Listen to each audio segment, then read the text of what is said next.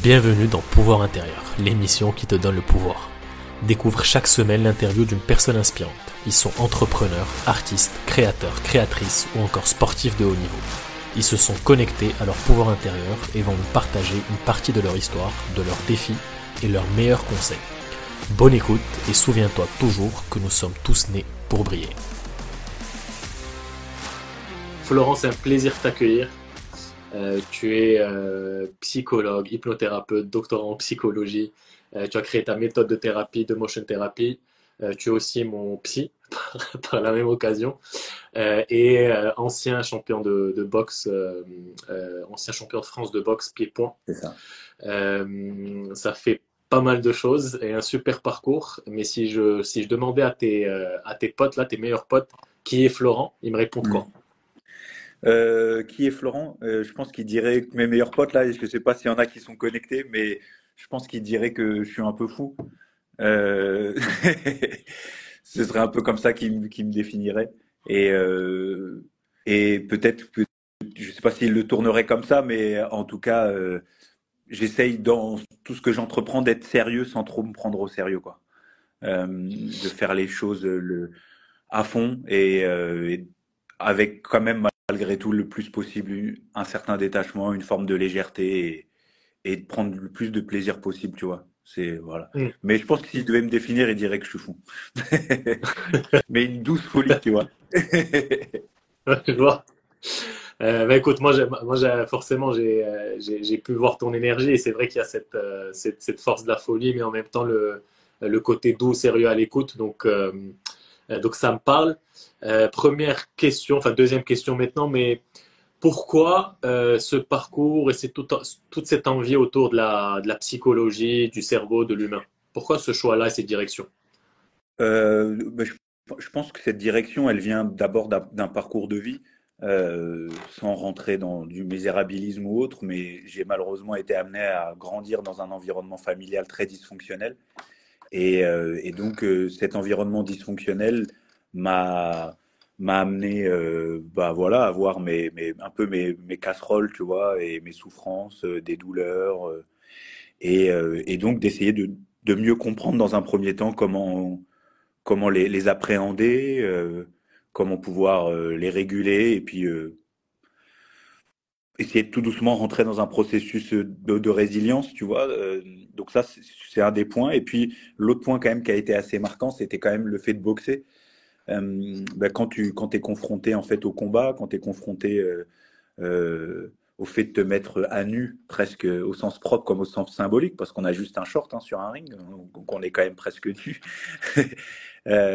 bah, ça fait peur tout simplement. Moi, j'avais peur hein, avant de monter sur un ring je me suis souvent posé la question de pourquoi je faisais ça, euh, etc. Donc, euh, j'ai et donc dans, pareil, dans une plus grande compréhension de la régulation de mes émotions, de mes leviers motivationnels et des raisons qui m'amenaient à, à, monter sur un ring, je me suis intéressé, euh, je me suis intéressé à la psychologie.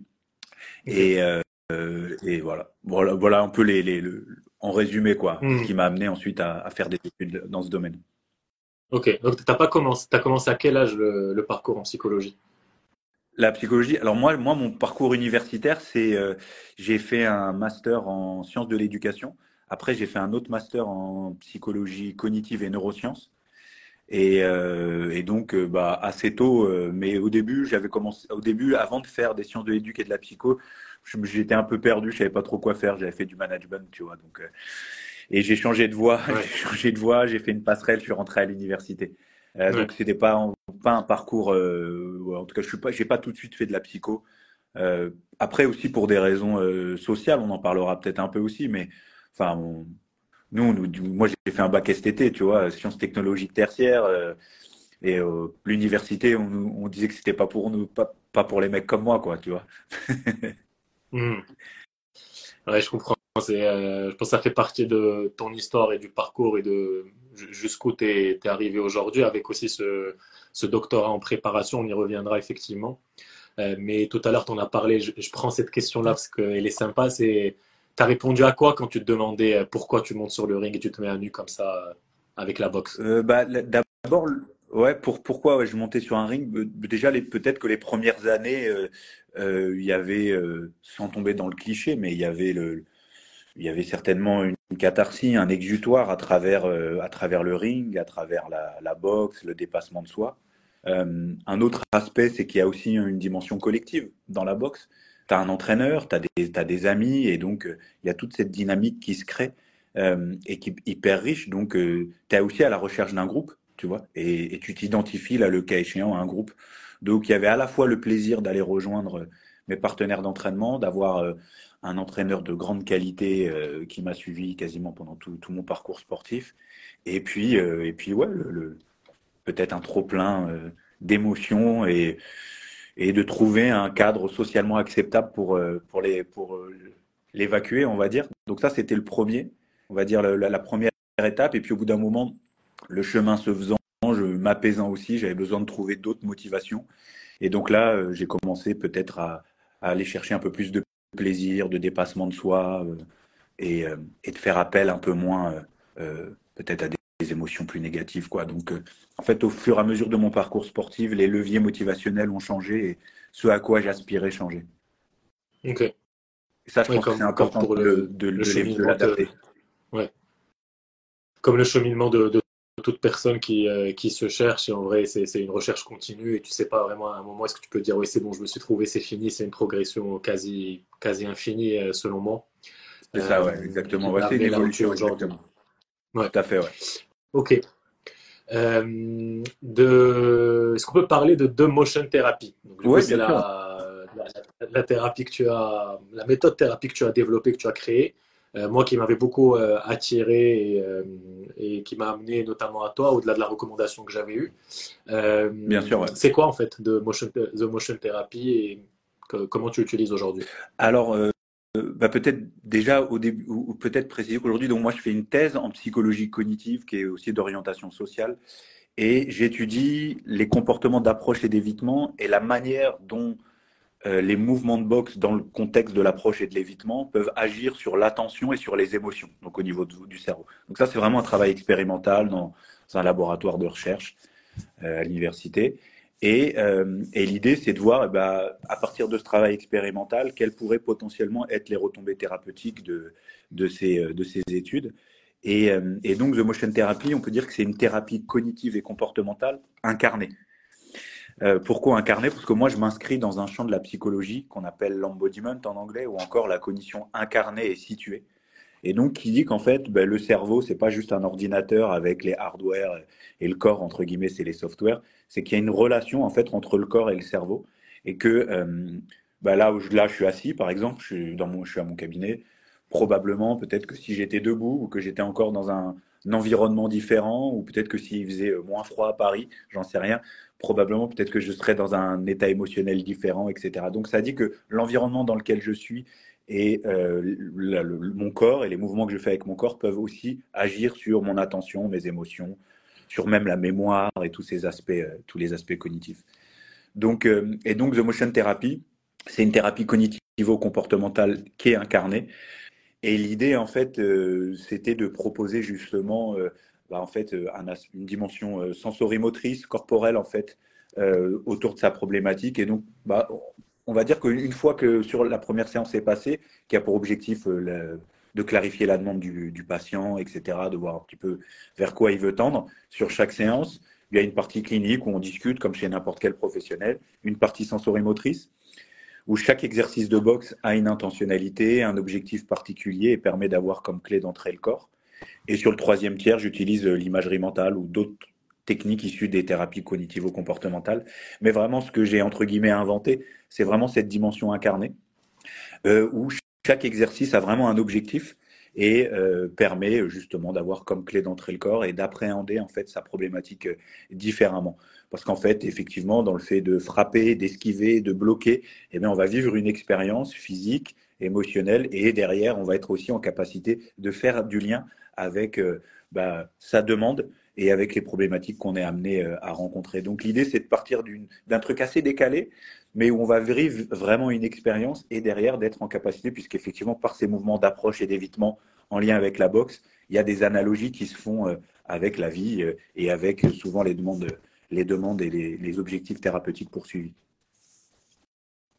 Génial. Euh, T'entendre l'expliquer, même si je, connaissais déjà et qu'on avait déjà parlé, ça me, c'est très clair et ça ça m'a ramené à des souvenirs parce que bon, l'avantage c'est que, le cas spécial c'est que je, ben, j'ai fait la, de la thérapie avec toi. Euh, jamais j'aurais cru un jour inviter mon, euh, mon psy dans un podcast, mais c'est, mais c'est magnifique. Je, suis très content de faire ça avec toi et d'en parler tranquillement.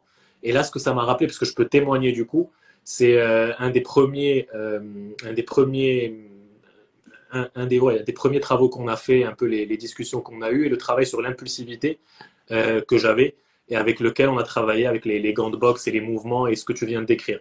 Et c'est vrai que c'est assez dingue euh, de, connecter euh, une émotion, en tout cas une pensée, avec ce mouvement, et ce, ce qui renforce ce lien euh, corps, cœur, esprit. Et surtout, ce qui est, beau, c'est que ça se poursuit même après la séance de thérapie. parce que moi, je, peux, je pouvais me, me relier et me souvenir de ce mouvement, de le refaire quand j'en ai besoin et de rester connecté à ça. et ça, je trouve ça, je trouvais ça génial. Je, je, recommande fortement et forcément. Et ça m'amène à une question euh, est-ce qu'il y a dans tout ce que tu étudies, tu analyses, puisque là, c'est tu prépares ce doctorat et cette thèse avec euh, énormément, énormément de connaissances, est-ce qu'il y a des éléments clés que tu as appris sur les émotions, sur la santé mentale, sur le cerveau, euh, que tu pourrais nous partager un peu et qui nous serviraient? Oui, alors moi, j'aime souvent dire ça, c'est-à-dire que en termes de santé mentale, ce qui est important pour moi, c'est déjà le bas de la pyramide de Maslow. Donc euh, manger, dormir, respirer, euh, avoir des rapports sexuels de préférence de qualité et aussi euh, très important le sommeil et avoir une activité physique. C'est-à-dire qu'aujourd'hui il n'y a pas beaucoup de consensus scientifique, mais aujourd'hui en tout cas il y en a, c'est-à-dire que ce soit en médecine, en psychologie cognitive, en neurosciences, en physiologie, etc., euh, il y a ce consensus quant au fait que l'activité physique, qu'elle soit en aérobie ou en anaérobie, donc à haute ou basse intensité, peu importe, vont avoir des effets positifs sur l'anxiété, modérée, enfin légère à modérée, et pareil pour la dépression, va avoir des effets positifs sur euh, la dépression de modérée, euh, de légère à modérée. Donc déjà la première des choses, c'est j'ai lu pas mal de littérature sur, sur ces aspects-là. Euh, qui, même si c'est pas mon domaine de recherche, mais comme je cherchais des articles sur la boxe et les effets de la boxe, en tout cas, il y a des, ça c'est vraiment le, premier truc, c'est-à-dire pas forcément besoin de faire du sport, mais au moins d'avoir une activité physique, d'aller marcher suffisamment, de prendre les escaliers, euh, de pouvoir se lever régulièrement de son poste de travail, euh, voilà, quand on est sédentaire derrière un ordinateur. Donc ça, c'est vraiment pour moi la base et, et qui pourrait pallier justement à, pas mal de difficultés. Euh, sur la question des émotions, ce que, ce que j'ai aussi appris, c'est que euh, on a souvent tendance à, opposer euh, raison et émotion. alors on aime dire en France, en tout cas, qu'on est des héritiers de Descartes. Je pense donc je suis. Mais moi, j'aurais envie de dire, je ressens donc je suis, c'est-à-dire que ce que je ressens physiquement, ce que je, ce que je ressens émotionnellement, tu vois, ça a tout autant d'impact et d'importance que que, que, le raisonnement logique, euh, la capacité d'abstraction, d'analogie, etc. Et donc, euh, j'aurais envie de dire que ce que j'ai compris aujourd'hui modestement avec mes recherches, c'est que, euh, en fait, rien ne sert d'opposer raison et émotion, ça n'a pas de sens. Les deux coexistent. Et d'ailleurs, sans émotion, il n'y a pas de prise de décision, il n'y a pas de comportement dans le quotidien, aussi simple soit-il. Et donc, si j'inhibe complètement mes émotions et si de l'autre côté, euh, je me contente de raisonner sans faire appel euh, bah, à une composante à part entière, d'un point de vue neuroanatomique, hein, il y a des aires associées aux émotions. Hein, mm. c'est pas c'est pas un concept philosophique les émotions, c'est scientifique. Et de l'autre côté, si je n'écoute que mes émotions et que derrière je ne les régule pas pour essayer de les, de les mettre en perspective au regard de la situation de ce que je vis, bah ça, ça peut poser des problèmes. Donc ce que j'ai compris en tout cas sur les émotions, c'est que on est des êtres euh, rationnels, mais on est aussi des êtres émotionnels. Et de sortir de cette binarité-là, à mon avis, ça ferait beaucoup de bien à pas mal de personnes. Quoi. c'était le deuxième point. Et puis, euh, l'autre que j'ai appris, et ça, c'est vraiment le, cadre de la cognition incarnée, euh, qui dit qu'il y a cette relation entre le corps et le cerveau. Eh bien, des fois, il suffit de choses simples, modifier juste son état physiologique, se lever, respirer, marcher quelques instants, voilà, en tout cas, des fois, le simple fait de se mettre en mouvement va moduler votre état émotionnel et moduler la perception que vous pouvez aussi avoir de certaines situations. Euh, il y a plein d'études d'ailleurs qui le montrent en ce sens. Euh, voilà. Donc c'est un peu les, trois grands points résumés que j'ai retenus. merci pour ça. Je, vais revenir sur le deuxième point que tu as partagé, juste après parler du troisième. Ce que j'adore, c'est la prise de responsabilité que, suppose euh, le fait de en fait, pouvoir changer son état, euh, son état physiologique et ses ressentis juste avec le fait de se mettre en mouvement. Euh, parce qu'il y, y, a beaucoup qui ont ce réflexe de rester euh, immobile et immobilisé quand ils, se, quand ils se sentent mal, émotionnellement, mentalement, alors qu'en fait, juste le fait de se mettre en, en mouvement, euh, assez rapidement peut amener un premier changement positif et un premier pas. Euh, ce qui fait que bon, tu, peux, tu peux te mettre en mode victime euh, qui, qui subit, qui n'a pas le choix, ou te bouger et aller chercher du positif et générer du positif. En tout cas, une première étape vers un état plus positif. ça, ça, me, ça, me parle bien.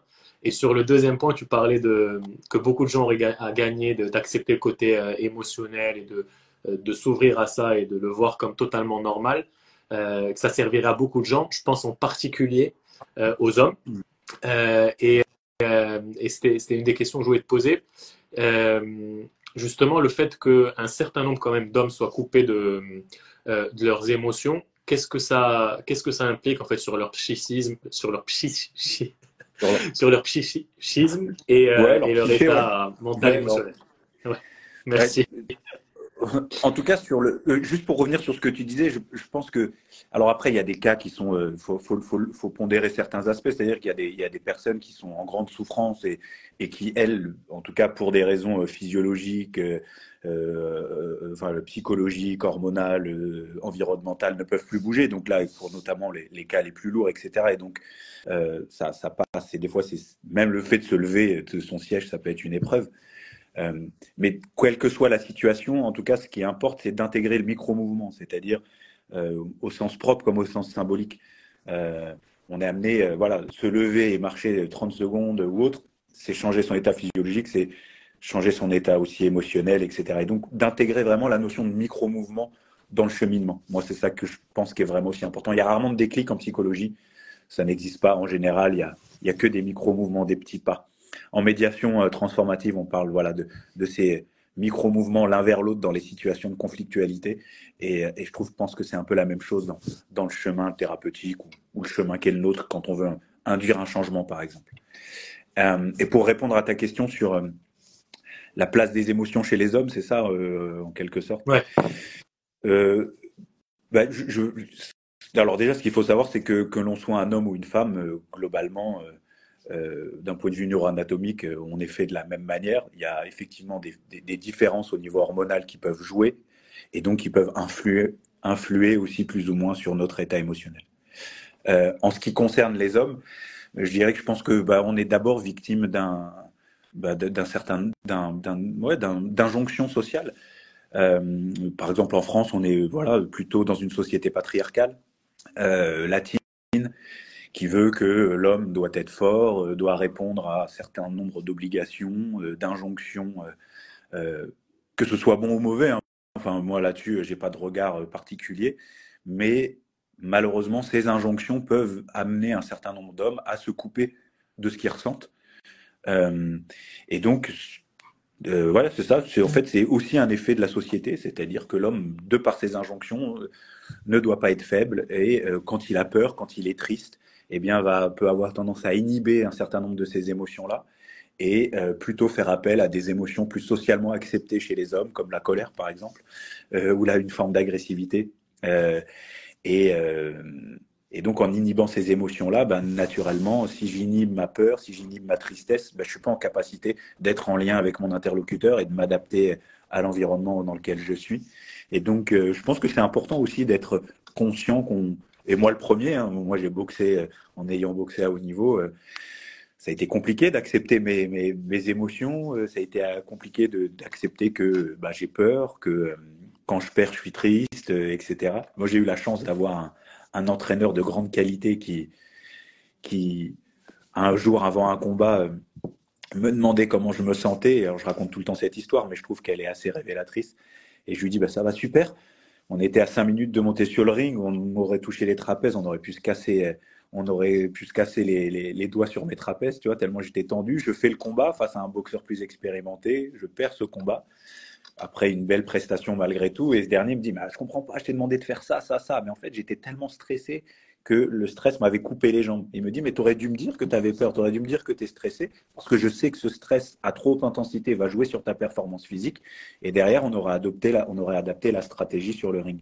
Et donc ce jour-là, au final, de manière très pédagogique et adaptée, il avait, il m'avait fait un magnifique cadeau et, et plus fort peut-être que tous les cours de psycho que j'ai pu recevoir ou plus puissant que tous les articles que j'ai pu lire c'est de décomplexer les émotions, même dans un sport, entre guillemets, aussi euh, euh, viril, entre guillemets, en tout cas avec toutes les représentations un peu masculinistes qu'il peut y avoir derrière la boxe, tu vois. Euh, avec lesquels je suis pas forcément d'accord, parce qu'il y a de très grandes combattantes qui sont des fois plus fortes et courageuses que les hommes. Mais en tout cas, avec toutes les représentations qu'il peut y avoir derrière, il m'avait fait le plus beau cadeau, c'est-à-dire, écoute mec, si tu as peur, dis-le, et on va adapter ensuite, et on va dealer le jour J. Si tu es stressé, dis-le, et on adaptera. Et même quand tu es content et que tu te sens bien, dis-le moi aussi. Comme ça, peut-être que je pourrais te pousser un peu plus loin euh, mm. dans les consignes, etc. Donc, euh, euh, voilà, j'ai essayé de. Je ne sais pas si j'ai répondu à ta question. Si, si, la, réponse est très claire. On revient vraiment à, l'intérêt euh, et à la base de ce qu'est une émotion, c'est que ça, ça, donne une indication et un message pour orienter dans, euh, dans la bonne direction. Et là, c'est juste euh, montrer de manière très claire avec ton, ton coach, ton entraîneur qui, qui a besoin, parce qu'il est avec toi dans ce travail en, en il a besoin de savoir quelles sont les émotions pour aller dans la bonne, dans la bonne direction. Et en fait, se couper de ses émotions, c'est se couper de tous ces messages et ces réponses qu'on a naturellement par comment on est fait. Quoi. Donc euh, non, la réponse, elle est, euh, la réponse est très claire. Euh, et ça m'a fait penser à un, je pense que tu l'avais déjà vu et tu l'avais partagé toi-même une fois, cette vidéo d'un boxeur qui, qui gagne son combat, qui finit et qui, et qui lance un très très fort message sur sur l'importance de la santé mentale, l'acceptation des émotions par les hommes, parce que son meilleur pote venait de, de se suicider, ou si je dis pas de bêtises. C'est ça, ouais, exactement. ça m'avait beaucoup marqué.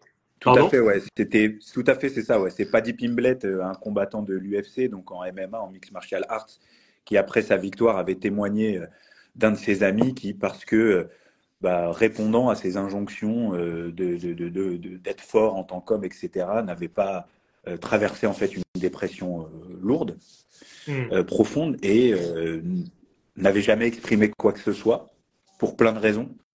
Euh, et, donc avait fini à, à, mettre fin, avait mis fin à ses jours. Et donc il disait, effectivement, quand vous vous sentez mal, allez voir quelqu'un, euh, dites-le, exprimez-le. Et, euh, et c'est pour ça que je pense que c'est indispensable, en tout cas, d'acculturer de, les hommes à ces sujets-là. C'est central. C'est vraiment un travail d'acculturation, de les sensibiliser là-dessus et, et de, de, les amener à déconstruire un certain nombre de représentations qu'ils peuvent avoir de ce que c'est d'être un, un, homme avec un, un petit H. Et, tu penses qu'on va dans, dans, la bonne direction de cette euh, acculturation souhaitée pour, pour les hommes? Bah, ça, Je ne sais pas si on va dans la bonne direction parce que je pourrais parler que de mon ressenti qui est subjectif et, euh, et qui, qui, qui, ne parle que de mon point de vue. Il faudrait regarder ce que dit la littérature sur ces sujets-là. Alors ça, c'est important. Hein. Je distingue bien quand c'est le fruit de ma pensée et quand c'est le fruit de travaux qui se veulent un peu plus général, généralisables, etc. En tout cas, de, ma petite lunette, ouais, j'ai l'impression qu'il y a des trucs cool qui sont en train de se passer parce que euh, je le vois, par exemple, moi j'étais amené euh, euh, de plus, il y a des, combattants professionnels qui m'ont amené un peu à les, à les préparer psychologiquement euh, pour leurs échéances. Euh, alors même si moi mon travail ça reste quand même le travail euh, de thérapie, puis bon j'ai une activité de conseil à côté, mais mais j'aime aussi accompagner les combattants parce que je trouve que c'est hyper intéressant aussi. Et donc ça montre qu'effectivement dans le travail de préparation psychologique des athlètes, bien évidemment, il y a la capacité à faire de l'imagerie mentale, à se projeter en situation, travailler les habiletés motrices, mais aussi il y a tout l'aspect régulation émotionnelle en préparation mentale. Et donc, mm. euh, j'aurais envie de dire qu'un monde euh, très, euh, voilà, comme je le disais, un peu viril, etc., où on laisse un peu de côté ses émotions dans les sports de combat, de plus en plus, en fait, on se rend compte que c'est indispensable.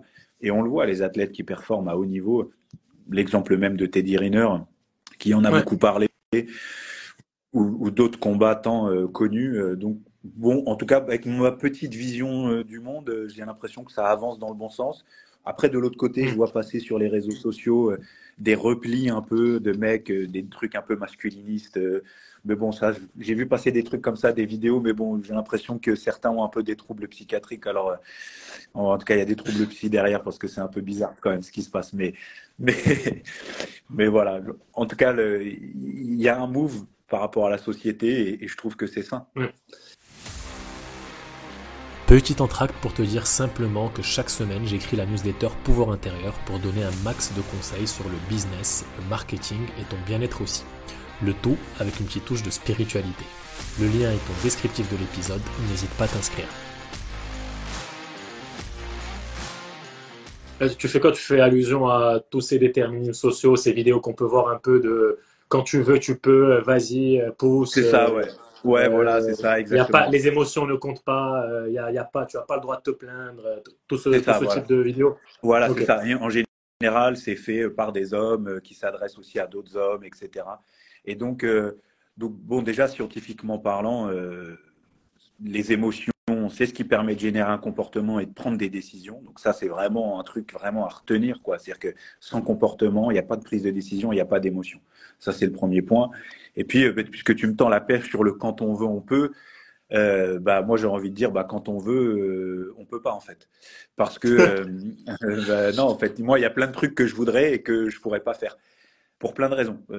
parce qu'il y a un truc qu'on appelle les déterminismes. Alors, il y a des déterminismes génétiques, il y a des déterminismes biologiques je voudrais peut-être m'entraîner comme je veux pour devenir champion olympique du 100 mètres. Probablement que euh, la manière dont je suis constitué physiquement ne me permettrait pas de performer comme euh, euh, un Usain Bolt, par exemple. Ça, c'est un premier point. Donc, il y a ces déterminismes-là.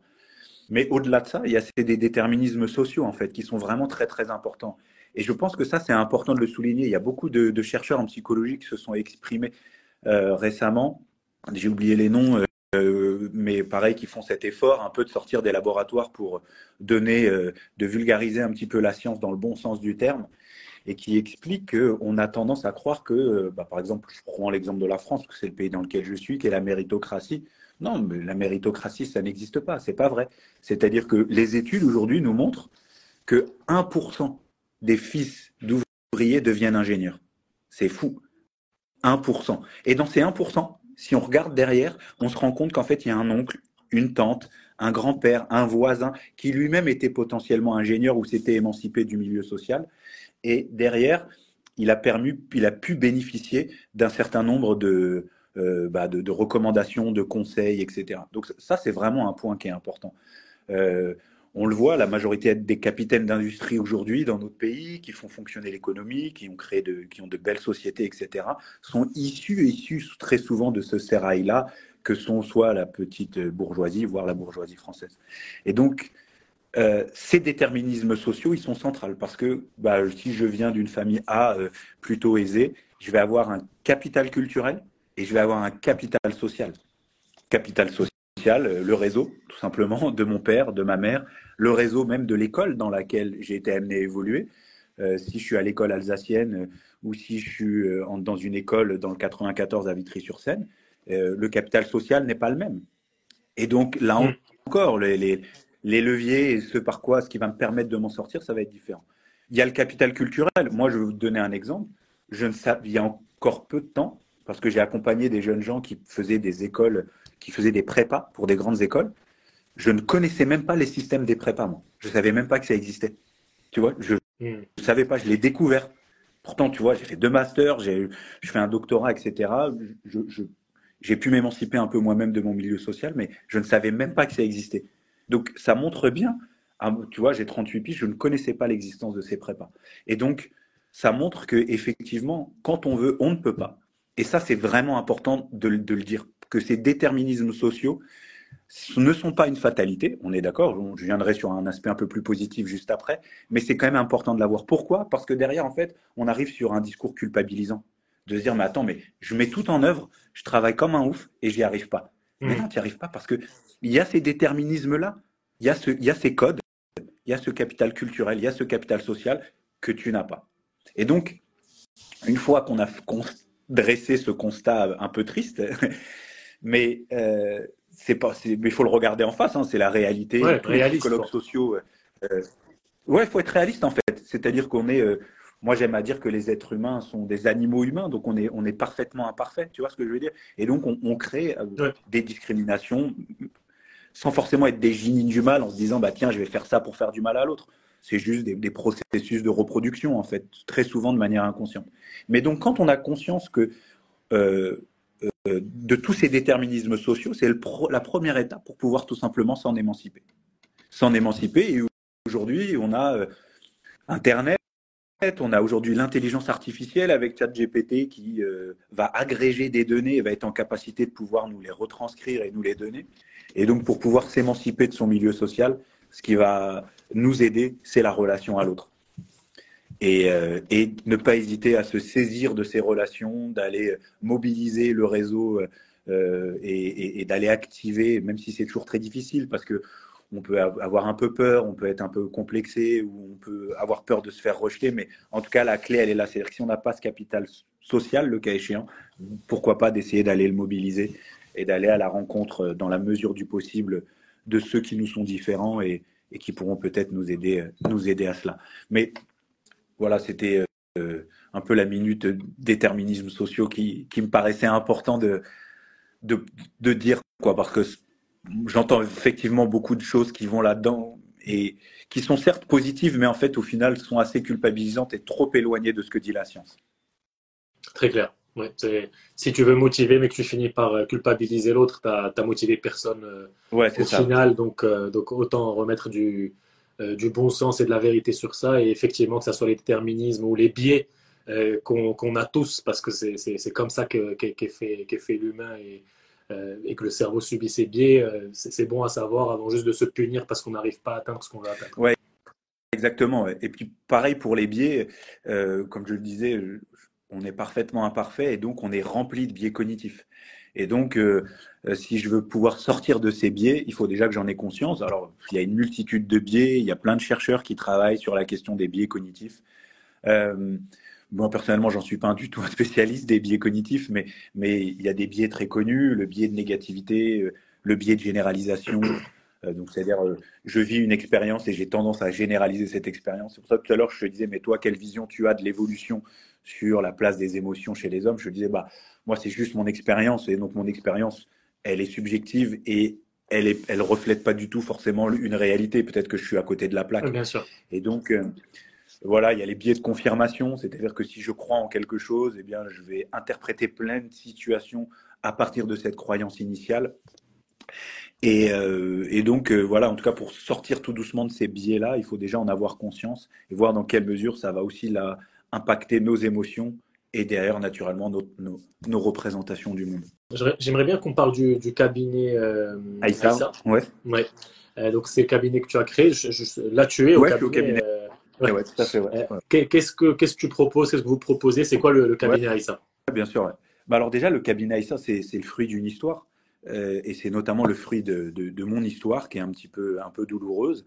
Il se trouve que euh, j'ai été marié euh, pendant, pendant de nombreuses années avec mon épouse et qui s'appelait Aïssatou. Et malheureusement, cette dernière est décédée il y a, quelques années d'un cancer, quelques temps après que nous nous soyons mariés. Et il se trouve que pendant sa période de soins, dans l'ancien bureau où j'étais, dans l'ancien cabinet où j'étais, j'avais vu avec mes collègues pour qu'ils puissent euh, euh, la prendre à tarif préférentiel euh, euh, parce qu'elle travaillait plus plus beaucoup et puis qu'elle puisse se faire masser, qu'elle puisse faire du yoga, qu'elle puisse aller voir un psy en dehors de l'hôpital, qu'elle puisse voilà, avoir comme ça à disposition un ensemble de soins qui puissent lui faire du bien et, l'aider à surmonter l'épreuve qui était la sienne.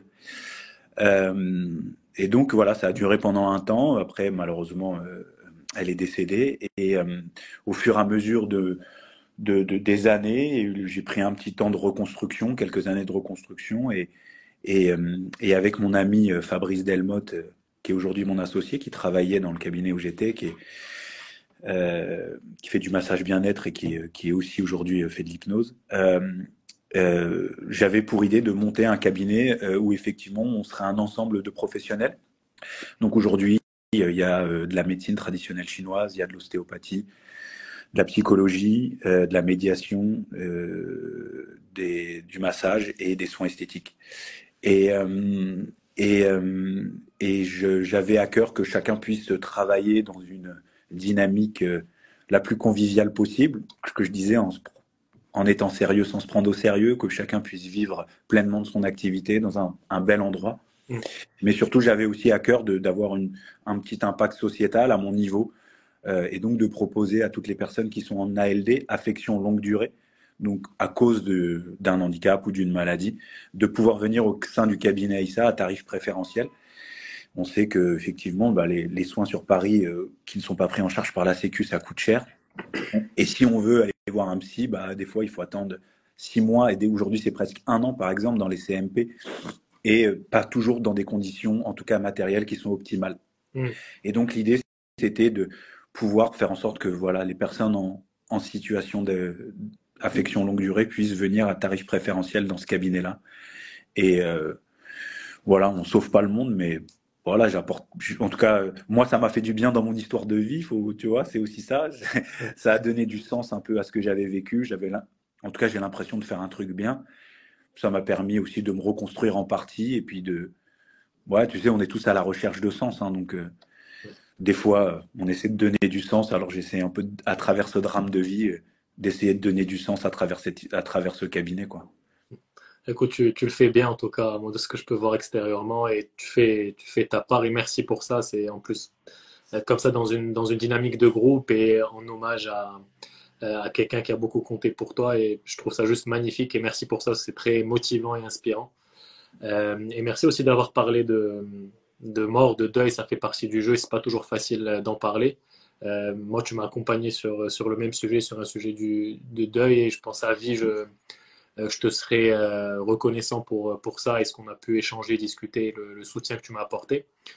pour moi, c'est un point important, une question importante. Je pense pas qu'il y ait de méthode parfaite, miracle pour, euh, pour, vivre, pour bien vivre un deuil ou le dépasser. Euh, mais j'aimerais bien quand même si, si tu peux apporter des, des, conseils, des pistes, ta vision sur, sur le deuil, parce que tu en as vécu, euh, tu, en as vécu, en tout cas celui-là dont tu as parlé, peut-être d'autres aussi, et tu as accompagné des gens dans le deuil. Qu'est-ce que tu pourrais dire aux, gens qui nous écoutent par rapport à ce sujet?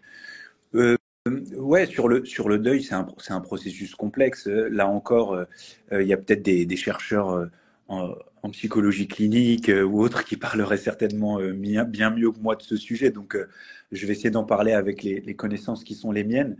Moi, j'aime toujours me rattacher. Je me souviens, j'avais préparé une conférence il y a quelques, pendant le Covid, j'avais fait une conférence pour une boîte. Je me souviens, c'était en visio puisque tout était fermé sur, la notion de résilience. Et donc j'étais allé lire des articles là-dessus, et notamment j'avais lu la, thèse d'une chercheuse en psychologie clinique qui avait travaillé sur la notion de résilience. Donc elle a fait tout son travail de thèse là-dessus. C'était hyper intéressant, un peu pointu des fois, mais franchement c'était hyper cool. Et euh, des souvenirs que j'ai de sa, de sa thèse, désolé je ne pourrais pas la citer, je me souviens plus de son nom.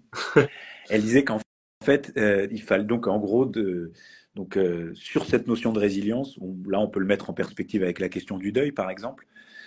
Et donc déjà la résilience, juste pour qu'on comprenne, ça vient de la métallurgie, c'est la capacité d'un métal à se déformer, à reprendre sa forme initiale. Donc ça, là, c'est ça le processus de résilience. Et donc d'un point de vue analogique, ça a été transposé au fait que les épreuves de la vie, comme un deuil, vont nous déformer, vont nous amener à devenir comme ça, à se recroqueviller, et puis comment tout doucement on peut être amené à, reprendre sa place, et puis au sens premier du terme aussi une position physique, on en parlait tout à l'heure, euh, identique ou en tout cas euh, fonctionnel, à défaut d'être identique.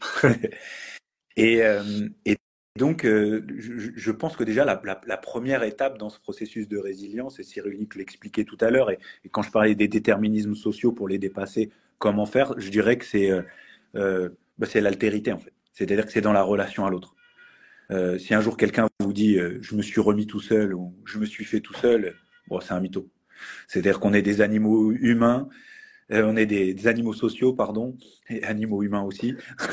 on est des animaux sociaux et en fait, on est en relation les uns avec les autres. Et c'est pas vrai, on ne se fait pas tout seul. Euh, personne ne s'est jamais fait tout seul. Et en fait, ça, c'est des dimensions très narcissiques, individualistes, qui s'inscrivent dans un dans une dynamique d'une société capitalistique où on pense que euh, quand on veut, on peut, etc. Donc bon, désolé, je m'éloigne un peu du sujet, mais c'est quand même très en lien et il faut important de, sortir de ces vérités un peu toutes faites. Et, et donc d'essayer dans l'altérité. Et donc, euh, bah, il n'y a pas forcément besoin d'aller voir un psy. Euh, on peut aller voir, on peut parler avec son médecin généraliste, on peut parler avec un proche, on peut parler avec, je, quelle que soit la personne, quel que soit le statut, ce qu'il représente, d'avoir un espace où je puisse déposer ce que je ressens. Ça, c'est le premier truc. De se dire, bah, en fait, ça va pas, je suis malheureux, je suis triste, il ou elle me manque, je trouve que c'est injuste. Pour ceux qui croient, on peut même être en colère après Dieu. Tu vois, il y a des gens, des fois, moi j'ai eu beaucoup de, de, quelles que soient les confessions, des gens qui, mais je comprends pas, j'ai toujours fait le bien autour de moi, j'ai prié, j'ai répondu à toutes les exigences et on m'impose ça. Mm. Bon. Et donc l'idée, c'est s'autoriser aussi à cette phase-là où on est en colère parce qu'on trouve que c'est injuste. Et euh, quand, quand, quand, quand, mon épouse à l'époque est décédée, j'ai le souvenir d'un ami psy qui m'avait dit euh, euh, Flo, c'est un peu comme un combat que tu viens de perdre, quoi. C'est seulement après les coups reçus et une fois les blessures pensées que le sens viendra, en mm. fait. Et donc, il y a aussi ça, c'est-à-dire que des fois, on a ce besoin d'immédiatement de trouver du sens. Mais des fois, ça n'a pas de sens. Et peut-être même que ça n'aura jamais de sens. Tout n'a pas besoin d'avoir du sens. Donc, d'avoir un espace dans lequel je puisse déposer ça, ne pas chercher le sens. En fait, ça n'a pas de sens. Tu viens de perdre quelqu'un. tu es envahi émotionnellement et chercher du sens, c'est faire appel à des processus cognitifs, entre guillemets, de haut niveau chercher du but, ce qu'on appelle des buts, des buts supraordonnés, machin, etc. Bon, c'est pas là pour l'instant, c'est pas l'objectif, quoi. L'idée, c'est juste de pouvoir se dire, bah, ouais, c'est injuste et s'autoriser à exprimer tout ce qu'on ressent, tout ce qu'on vit, d'avoir quelqu'un qui puisse accueillir ça. Et accueillir, c'est écouter, se taire, questionner, mais surtout pas donner de conseils.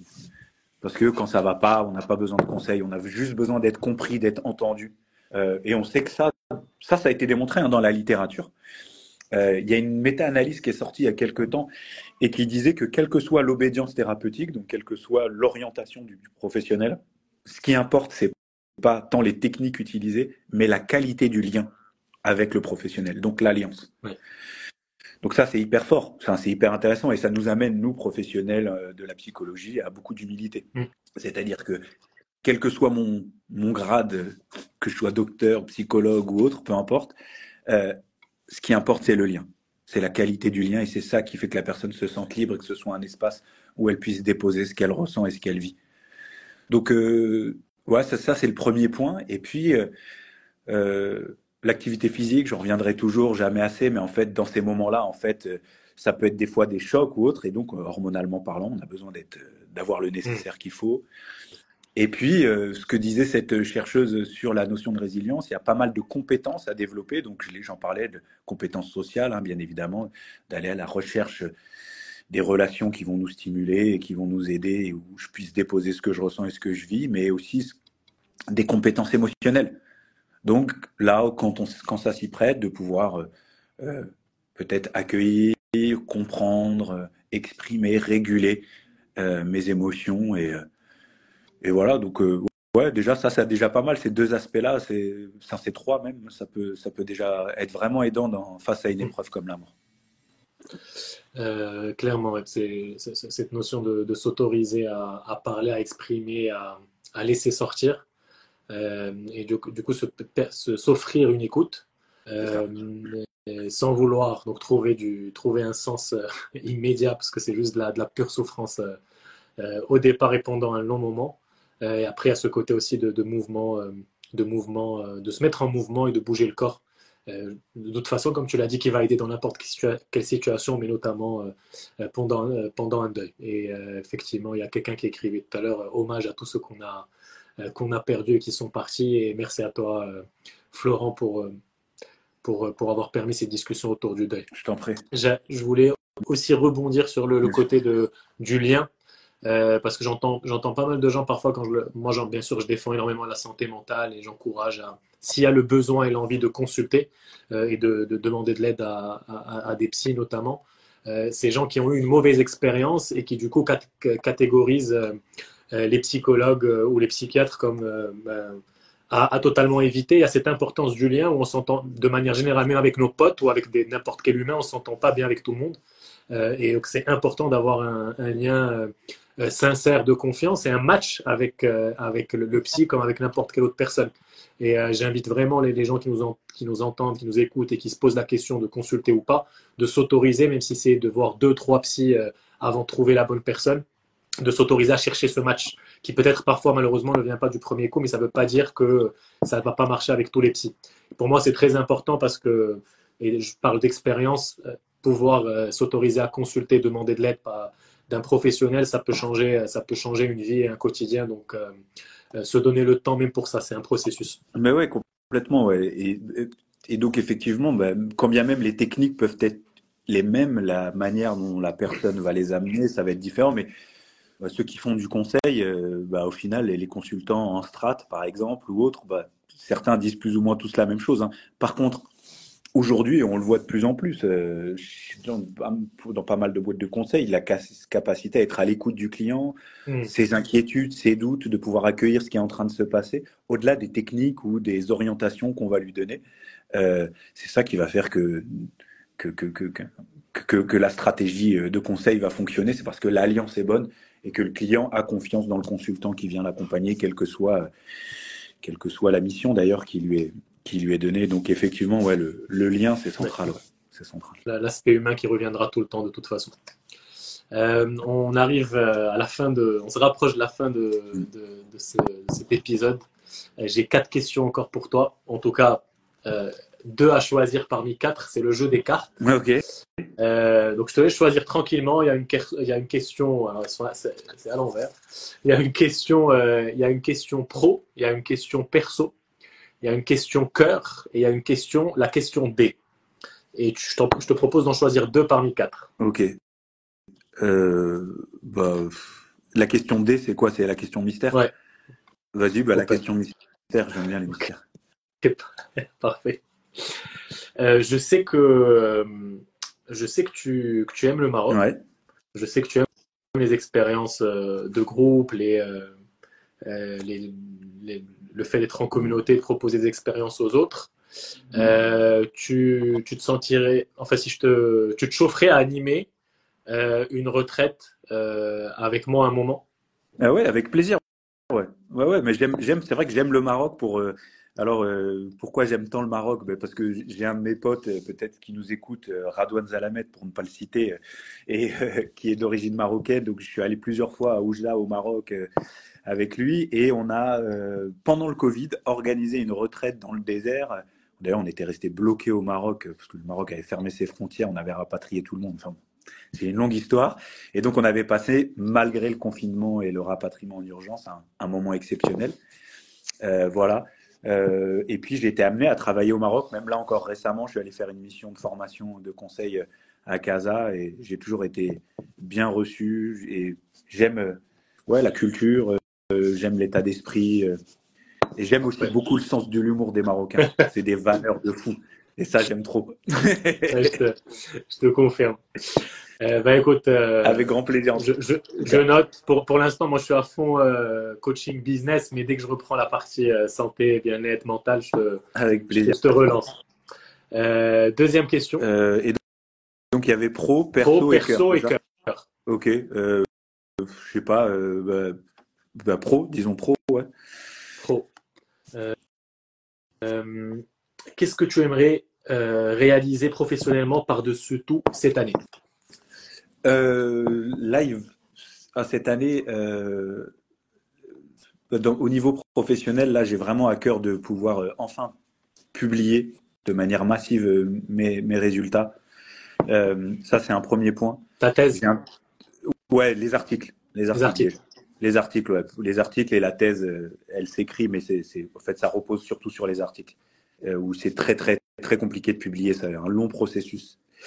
Euh, donc ça, c'est un point qui m'est important. Un autre point qui est important, c'est aussi à travers ces publications, poser les bases du, de cette école, entre guillemets, que j'aimerais monter, qui serait une école de motion therapy pour proposer à l'ensemble des professionnels de santé euh, une formation euh, rigoureuse et, et, avec un appui euh, scientifique euh, solide sur la sur justement la place de la cognition incarnée, comment intégrer dans, son dans le travail thérapeutique avec les personnes qu'ils accompagnent cette dimension sensorimotrice, notamment par la boxe, sans forcément être boxeur. Et donc, poser les jalons scientifiques et méthodologiques de cela. Et enfin, et là j'ai commencé à le faire aussi un petit peu, euh, de, de, mettre en place, euh, alors ça c'est encore un truc un peu plus, qui se fera, je pense, une fois que la thèse sera soutenue, mais euh, de mettre en place un, des, des, conférences un peu sur le ton de l'humour qui s'appellera Science et Humour. Et l'idée, en fait, c'est d'aborder euh, des sujets euh, sérieux, lourds, mais en faisant des blagues. Ou avec un, avec un ton décalé. Parfait. style, style marocain. Quoi. voilà, c'est ça, exactement. Même s'il t'arrive une dinguerie, viens, il vient de t'arriver une dinguerie, mais on va quand même faire une vanne. ouais, je te vois très bien dans, dans ce format. J'ai l'impression de voir ça. Euh, merci beaucoup Florent. Merci à toi. Ton temps, ta générosité, tes partages, tout ce que tu nous as donné et partagé là sur, sur, les, sur ces dernières minutes. Est-ce qu'il y a un dernier message que tu aimerais laisser euh, aux gens, peut-être en lien avec la santé mentale, les émotions justement et... Ouais, euh, ouais c'est toujours compliqué de le, comme ça de laisser un dernier message, mais